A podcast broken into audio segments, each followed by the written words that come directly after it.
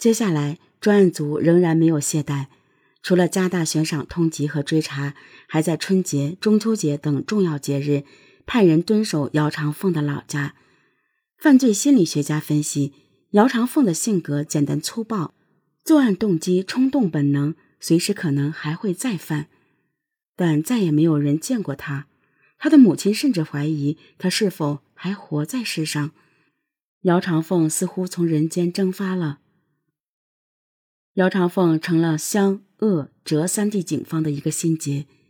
尽管姚长凤已经被列入公安部 B 级通缉犯，尽管已经付出了巨大的努力，但他们仍然失去了线索。直到三年后，一条消息再次让他们紧张起来。二零一六年三月至八月，整整半年，重庆市梁平县都笼罩在恐慌的氛围里。半年里，这个小县城发生了五起强奸案，其中三起案件的被害人均为未成年人。这些案件作案手法极为相似。通过重庆警方的侦查，最终确定这些案件全都是姚长凤一人所为。得知消息后，湖南、湖北和浙江警方紧急进驻案发地，与重庆警方取得联系。四地警方联手展开追捕姚长凤的行动。通过分析，专案组初步断定，姚长凤极有可能隐藏在附近的野外。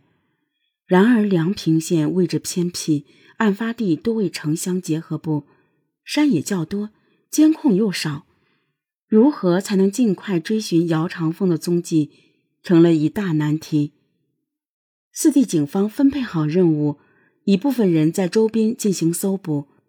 另一部分人将周边所有监控覆盖地方的视频全都调了出来进行摸排，然而甄别了十几万张图片后，民警的眼睛都看肿了，竟然连姚长凤的影子都没找见。转眼几个月过去了，仍然一无所获。难道姚长凤又离开了重庆，潜逃到其他地方了吗？二零一七年春节刚过不久。排查范围内有了动静，有个村民在一处极为隐秘的树林中发现了一个棚子，棚子很简陋，但五脏俱全，生活区和厨房隔开，棚外还种了一些蔬菜，棚顶被一片灌木丛遮盖，即便路过这里也很难发现一个年轻人独自居住在棚里面。怎么过年了你也不回家？村民上去问年轻人，年轻人没有回答。村民心中起疑，想起前段时间警方追捕的强奸杀人犯，于是试探性的又说道：“要不我去叫派出所的人过来，把你送回家吧。”话音刚落，年轻人撒腿就跑，村民赶紧报了案。民警赶到时，棚子里还吊着两只刚杀过的鸡。棚内有一些简单的生活用品，还有一张床，床上散落着一些小说。经过对比，民警确认住在这里的年轻人就是姚长凤，但姚长凤已经了无踪迹，又一次扑了空。二零一七年二月，湖南、湖北、浙江、重庆四地警方再度聚首。由姚长凤户籍所在地的公安机关发布悬赏通告，悬赏金额二十万元。无论付出多大的代价，这一次他们铁了心要将姚长凤抓捕归案。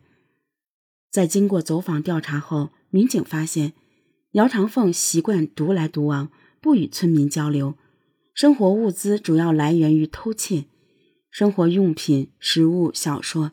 全是从当地居民和学校那儿偷来的，走到哪儿就偷到哪儿。在深挖以往案件的过程中，警方还发现，早在2015年梁平县发生的两起强奸案件，也极有可能是姚长凤所为。他们分析，姚长凤可能还没走远，随时会继续犯案。晚抓到他一天，就可能会出现新的受害者。接下来五个月。重庆市酉阳县植物园内发生了三起强奸案，后来姚长凤被抓捕后，交代出这三起案件全是他所为，但在当时由于缺乏足够的证据，谁也没有将这些案件与姚长凤联系在一起。姚长凤再一次在警方的视野中消失了。四地的警方不得不又一次分开，但他们时刻关注着姚长凤的信息，并建立了一个专案微信群，随时分享交流姚长凤的动向。二零一七年七月八日，微信群里弹出了一条消息：姚长凤在湖南沅陵县落网，所有人都沸腾起来。直到此时，他们悬着的心才终于落下。